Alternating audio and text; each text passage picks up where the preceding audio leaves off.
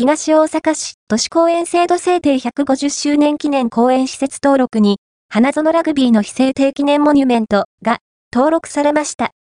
都市公園制度制定150周年記念公園施設登録に、東大阪市にある花園ラグビーの非制定記念モニュメントが登録されました。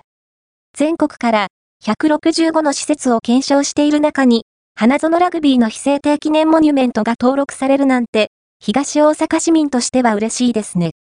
花園中央公園や花園ラグビー場へ足を運ぶときは、ぜひ、花園ラグビーの非制定記念モニュメントに登録された花園ラグビーの非制定記念モニュメントを見に行ってみてくださいね。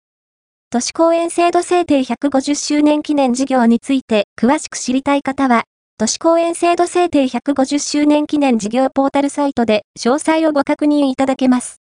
都市公園制度制定150周年記念事業ポータルサイト